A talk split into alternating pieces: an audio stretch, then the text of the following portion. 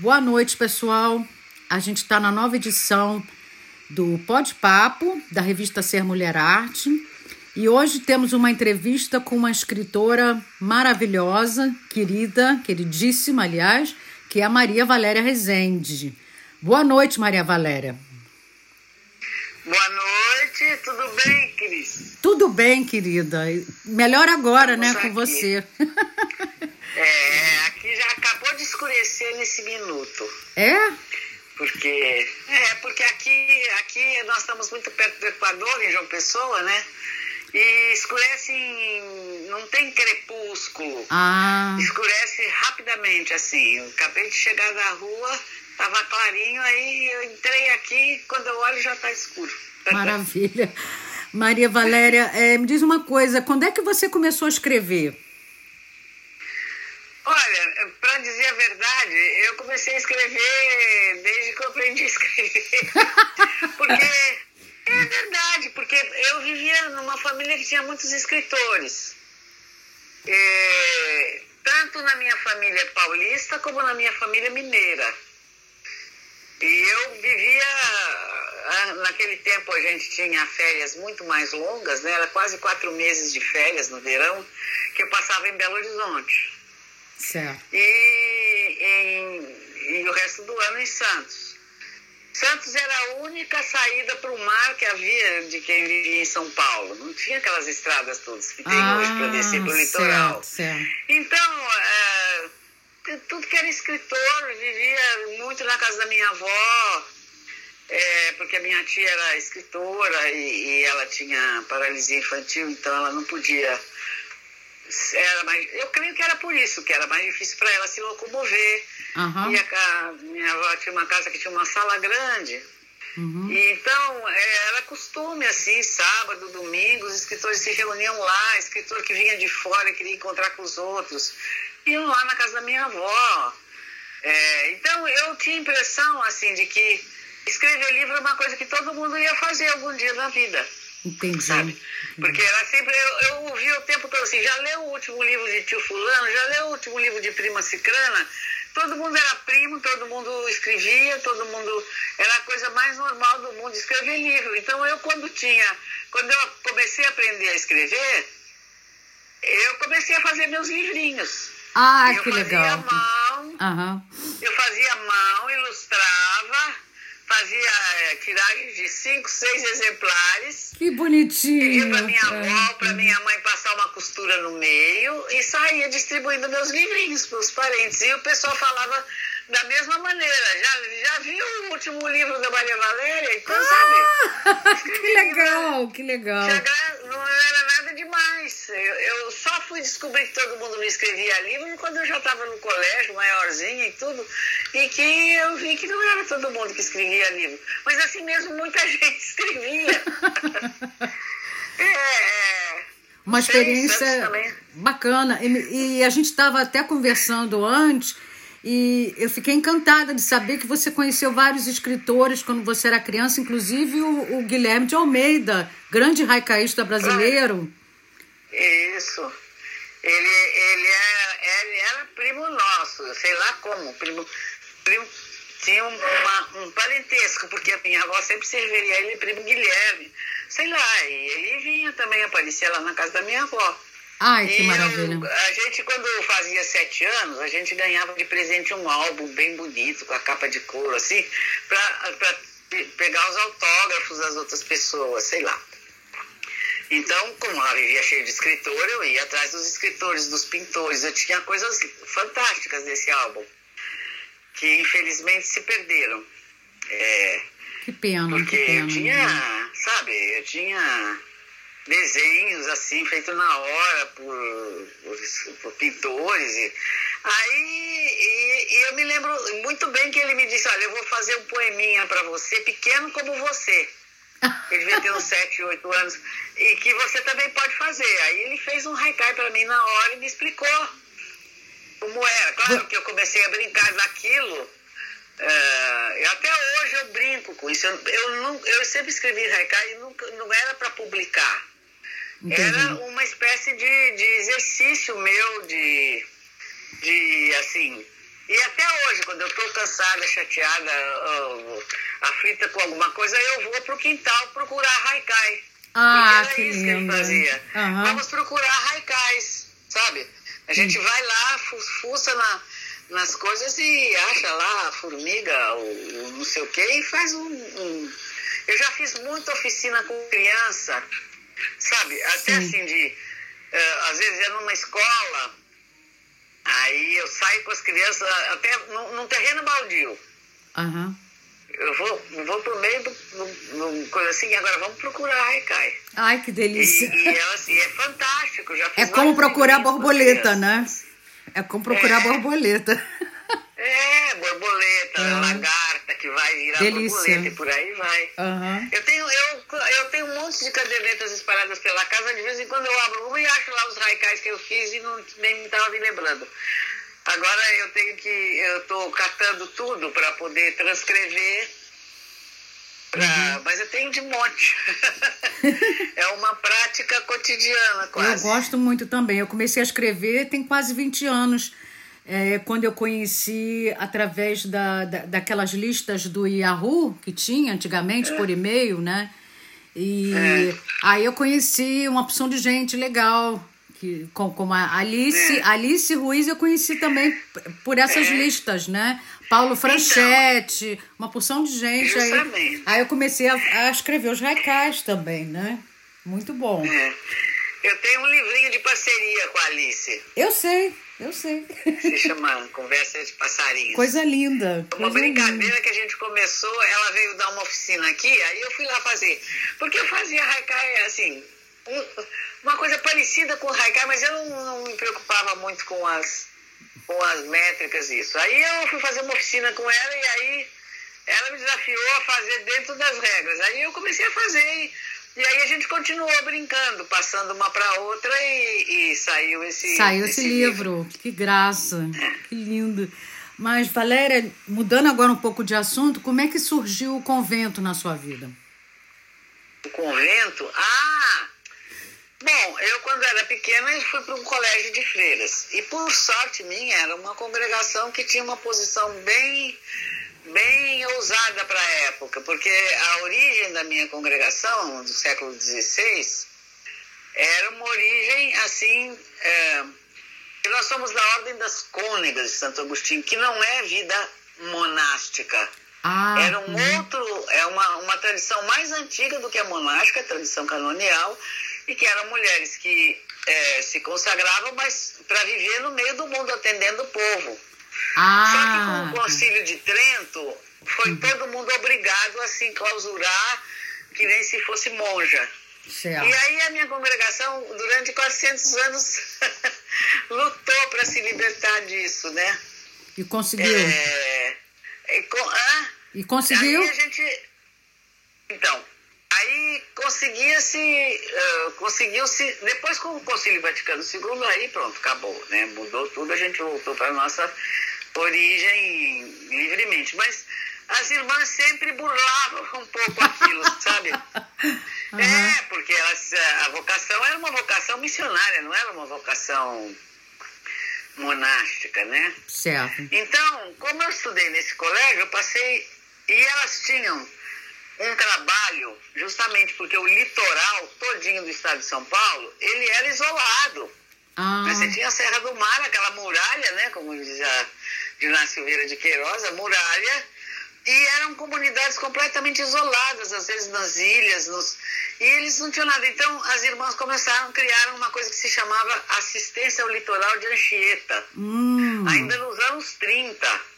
Que coisa. Uhum. E aí, eu nos anos 30, no comecinho dos anos 40, não, quando eu nasci já existia.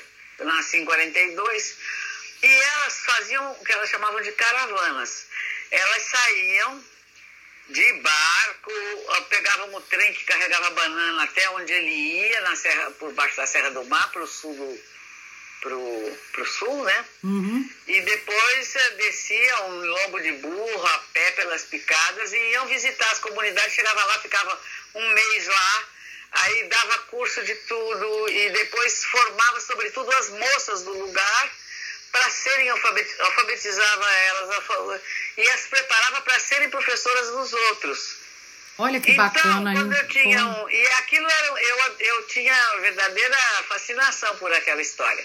Então, quando eu tinha uns 12 anos assim, eu comecei a ir, elas me deixavam ir com elas nas caravanas, sabe? Ah. Depois teve outra coisa também. Meu pai era médico. E ele era médico daquele tempo, né? Médico daquele tempo é, chamou, atende. Ele não queria saber. Eu me lembro quando eu era bem criança, eu acordava de noite com o telefone tocando. A cidade inteira tinha o número do telefone lá de casa. Nossa. Era pouca gente que tinha telefone. Mas o telefone do doutor Leoncinho todo mundo tinha. Ah. E ele, meu pai ia, não perguntava se podia pagar, se não podia pagar, ele ia ver gente em qualquer canto, não cobrava na hora e tomava nota só numa cadernetinha de, do endereço da pessoa que ele atendeu e no fim do mês a, a, a secretária dele mandava uma cartinha dizendo, doutor esteve aí no dia tal, tal pessoa, o, o, o valor da consulta seria tanto, a depositar na Caixa Econômica. E meu pai nunca quis saber quem pagava e quem não pagava. Incrível, Era né? só a dona Laura que sabia. Porque ele dizia que se ele souber que alguém fica chamando ele e não paga, ele podia não atender com, tanto, com tanta atenção. E, e depois também naquele tempo o médico não cobrava de médico. Como ele era considerado o melhor clínico da cidade, é, o melhor cardiologista, ele atendia, ele atendia todas as famílias de todos os médicos de Então, sabe, naquele tempo o médico não ficava rico, não. Inclusive, eu me lembro de vários médicos que largaram de ser médicos e foram ser outra coisa. Porque não se ganhava dinheiro, né? É, foram criar banco, foram, foram uh, vender café, sabe? Que era mais. Enfim. Economicamente que... mais interessante. Então, né? meu pai, quando. Ele, ele era médico da Santa Casa, quando ele. E não tinha SUS, não tinha nada. Então, a Santa Casa e a Beneficência Portuguesa que atendiam os indigentes. Era indigente as ah. pessoas. Então, meu pai tinha uma, uma enfermaria na Santa Casa que ele nunca deixou, que tinha um salário simbólico, mas ele achava que. Ele dizia que ele, aos pobres é que ele devia a, a medicina que ele aprendeu, porque ele aprendeu. Ele foi interno do professor Miguel Couto. Ai, pessoalmente, né? Bacana. Então, que atendia justamente em hospitais de caridade e ele fez o, todos os estágios dele assim. Então, ele dizia. E aí, ele era obrigado a dar alta para quem saía da crise, porque tinha fila de gente que estava muito pior esperando para entrar. Mas ele achava que quando as pessoas uh, voltavam para os seus lugares de, de, vida normal, iam adoecer de novo, iam piorar outra vez. Então, sábado e domingo de manhã, ele não, ele não atendia só se fosse caso de vida ou morte mesmo. Nunca não atendia cliente particular. Ele ia nos lugares onde morava esse povo mais pobre para ver. Ah. Então, por exemplo, tinha uma praia, uma praia do Góis, que era lá em frente da Barra de Santos, né? E aí eu me lembro, eu, eu, eu, então quando eu fiz sete anos, papai começou a me levar com ele. Quando eu me alfabetizei aos sete anos, aí ele dizia, filha, leva um livro de histórias para você ler para as crianças de lá, porque eles não sabem ler e não têm livros. Ai, então, eu, tadinho. eu adorava aquilo. Via um pescador com a canoa buscar a gente. Aquilo era uma aventura.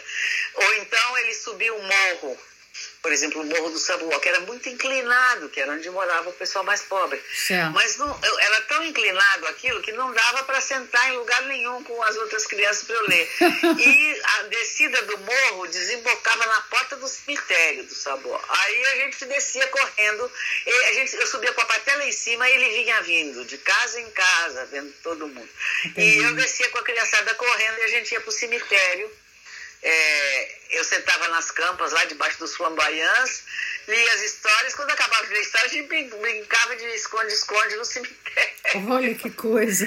E depois, sabe, então, pra mim isso era uma coisa que eu não sei. Eu, eu, só, eu só sabia, eu sou a mais velha de seis irmãos, então também eu tinha que ajudar a cuidar dos meus irmãozinhos todos. Então eu não queria ser nem escritora, nem ficar em casa cuidando de filhinho, porque eu, eu queria correr mundo. Entendi. Então, sabe, a, a, a, naquele tempo, veja, eu nasci em 1942, antes da bomba atômica. Nossa.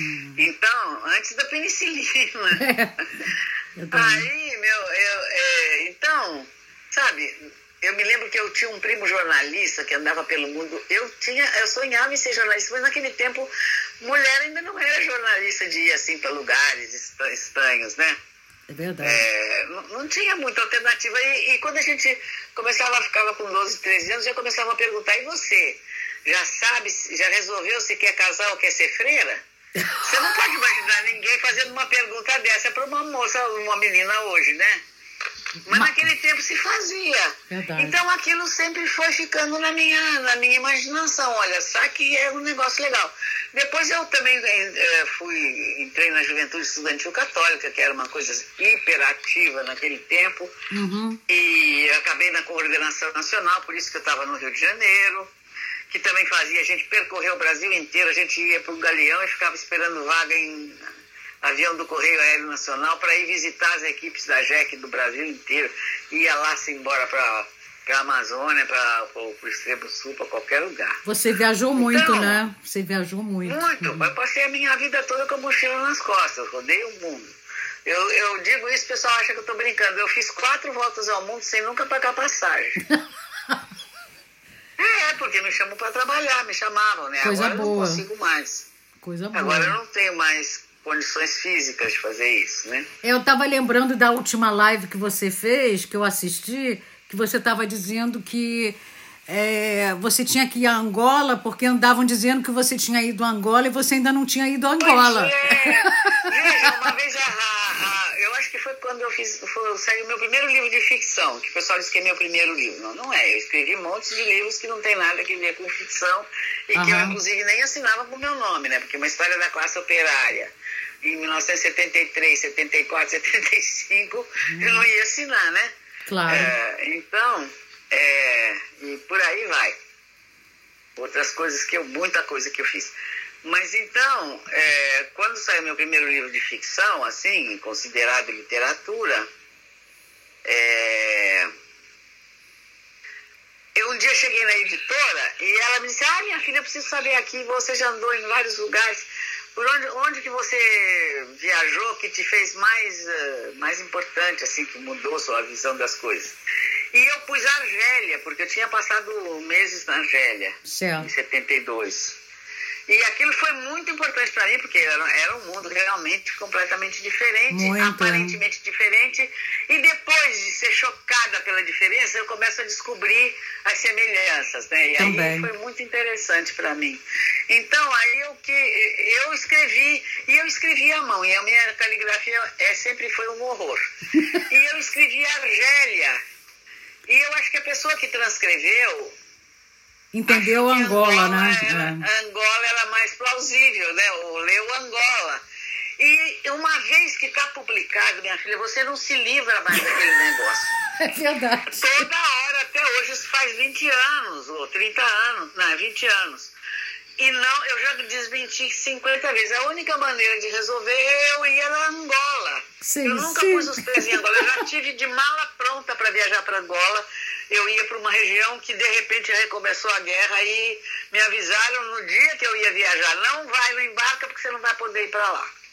Então, sabe, eu já estava com o voo, ia pegar o voo para Dakar, para de lá ir para Angola e nada. Então, uh, Quer dizer, eu nunca fui a Angola.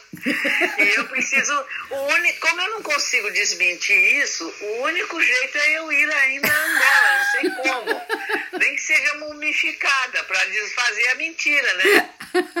verdade. Para a mentira passar a ser verdade. É... Pois ah, é. gente, que legal, o Maria Valéria.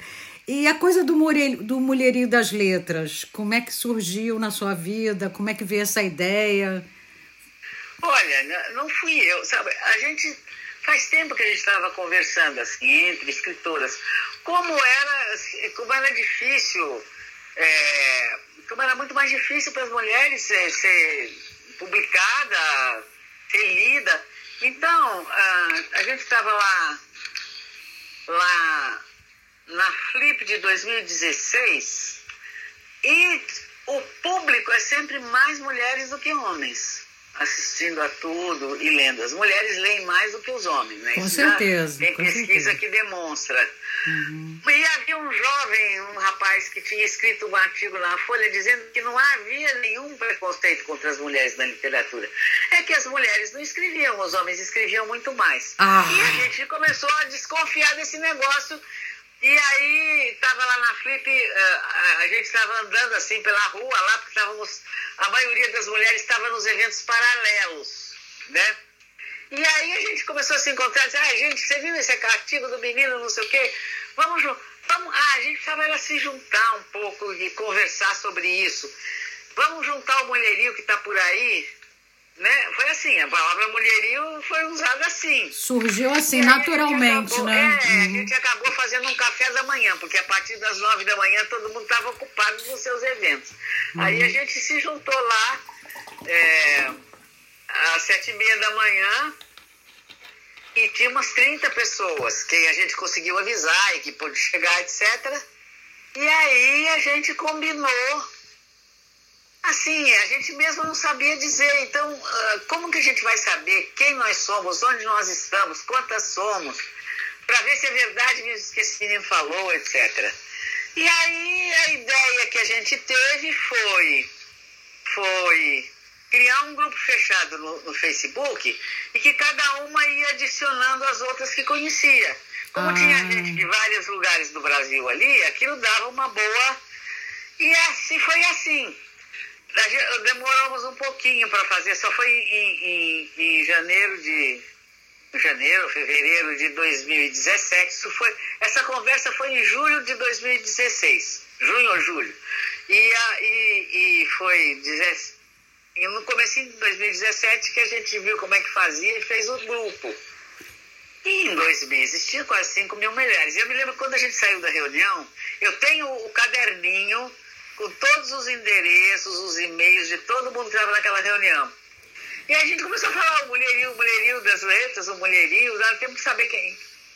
Não foi, gente. não foi aquela flip que a Fernanda Montenegro foi homenageada? A Fernanda Montenegro Foi aquela flip que a Fernanda Mon- foi, foi, em Paraty? foi Paraty, é a Flip de Paraty. Ah, Quem que foi homenageado naquele ano? eu Ah, acho que não tô foi a Fernanda lembrando. Montenegro. É, a, a Rosângela não. estava também, não estava? Tava, tava a Rosângela. Eu tô lembrando, eu tô lembrando. Então, a Conceição Evaristo. A gente Isso. juntou todo mundo lá. Tinha uma opção de gente. E eu depois preciso até achar esse caderninho e copiar todo mundo que estava nessa reunião. E aí o pessoal disse assim, "E será que depois se a gente descobrir, a gente não podia fazer um encontro nacional? Aonde? Quem vai? Você não, não pode ir lá fazer lá, era bom fazer na Paraíba, que é fora do, do daqui, não sei o quê. Eu disse, olha, eu, como lá a gente tinha um, um governo bem legal, assim, bem, bem popular, e que aqui é muito fácil a gente.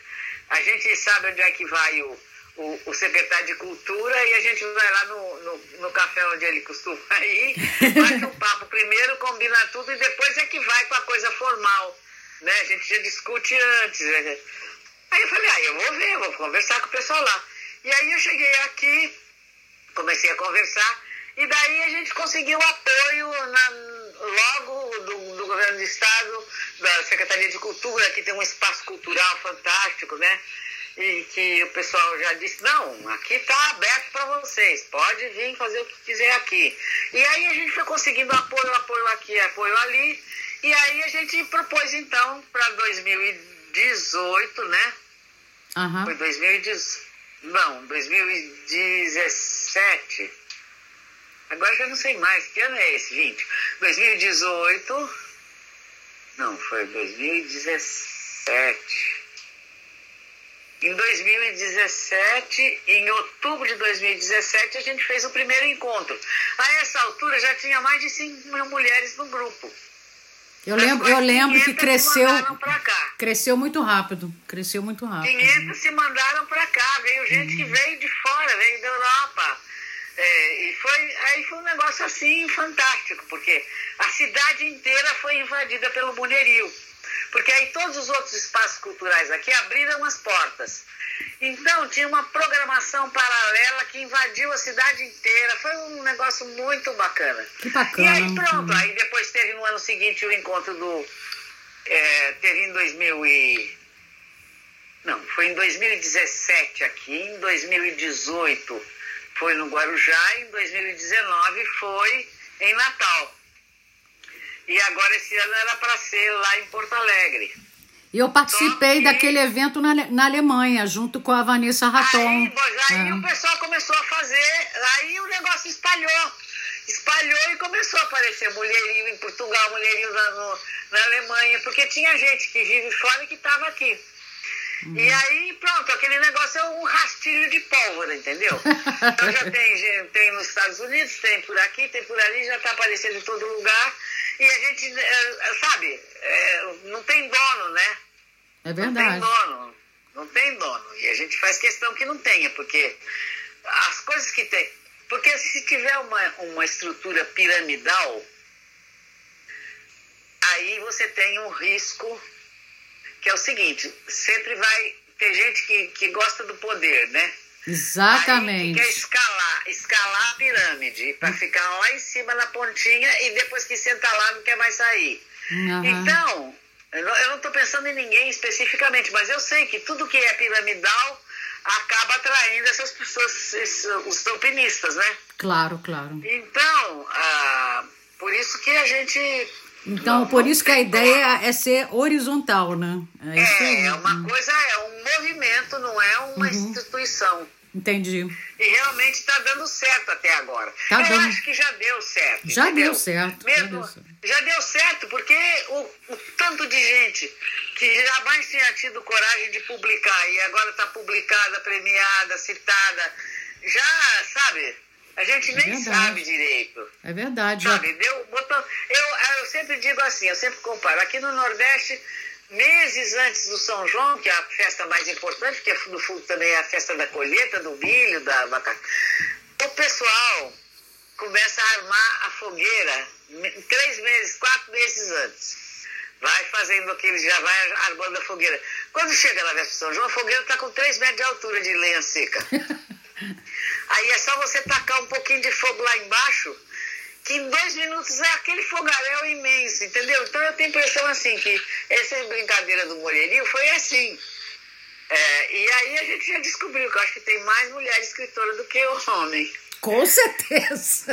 E depois a gente conseguiu uma coisa, claro, tem aqui, ali algum problema, mas a gente conseguiu uma coisa que foi, eu acho, que a gente está conseguindo demonstrar o seguinte, que a a cooperação e a solidariedade é mais profícua, é mais produtiva do que a competição. Exatamente. Que é exatamente, exatamente. O, a, a demonstra, porque uh, o, o, espírito capitalista propõe que, que a competição é que faz o desenvolvimento, que faz crescer. Não é verdade. Não é. É não é. mentira. É nós estamos provando que a literatura escrita por mulheres está crescendo, crescendo, crescendo ou aparecendo e se desenvolvendo porque a gente deu a mão umas para as outras, que é exatamente o contrário do que a competição. Isso, é? isso mesmo. É, eu acho que é, pode ser uma coisa assim importante, é, né? E importante. também há outros movimentos desse estilo, né, que estão surgindo assim. É, é que ainda é tem a revista. É é, eu também criei a revista Ser Mulher Arte também pois com esse é, espírito de dar. Todo, santo, todo dia tem matéria, uma coisa incrível, né? Mas é para. falta. É, não falta. É. A ideia é, é, claro, não é um movimento igual é, é o do mulherio, nem, nem tem comparação, mas é um, é um não, espaço. Mas que, então, que, de, é que dá visibilidade às mulheres. É isso que. É isso. É. Quer dizer, essas coisas vão se ligando umas com as outras. São, é, é um movimento de rede. Né? Isso. Né? É a verdadeira rede. É teia de aranha. Você pode sempre fazer mais um pedaço. Isso mesmo, isso mesmo. Bom, Maria Valéria, é? É, já temos agora meia hora. Estamos no final da nossa entrevista. Queria te agradecer muito por ter concedido a nós essa honra. e a gente se encontra. A gente vai se encontrando por aí. Tá ótimo. Agora você, eu nem me lembrava que era uma entrevista. Eu estava aqui batendo papo com você. Pois é, mas o pode papo, na verdade, é, é isso. É, é isso, é um bate-papo mesmo. A gente fala entrevista. É, porque senão é. as pessoas não entendem, mas é uma conversa, né? é isso mesmo. Mas você corta aí o que estiver sobrando. Tem nada sobrando, não, tá maravilhoso. Tá um beijo, querida. Ah, beijão. Boa noite.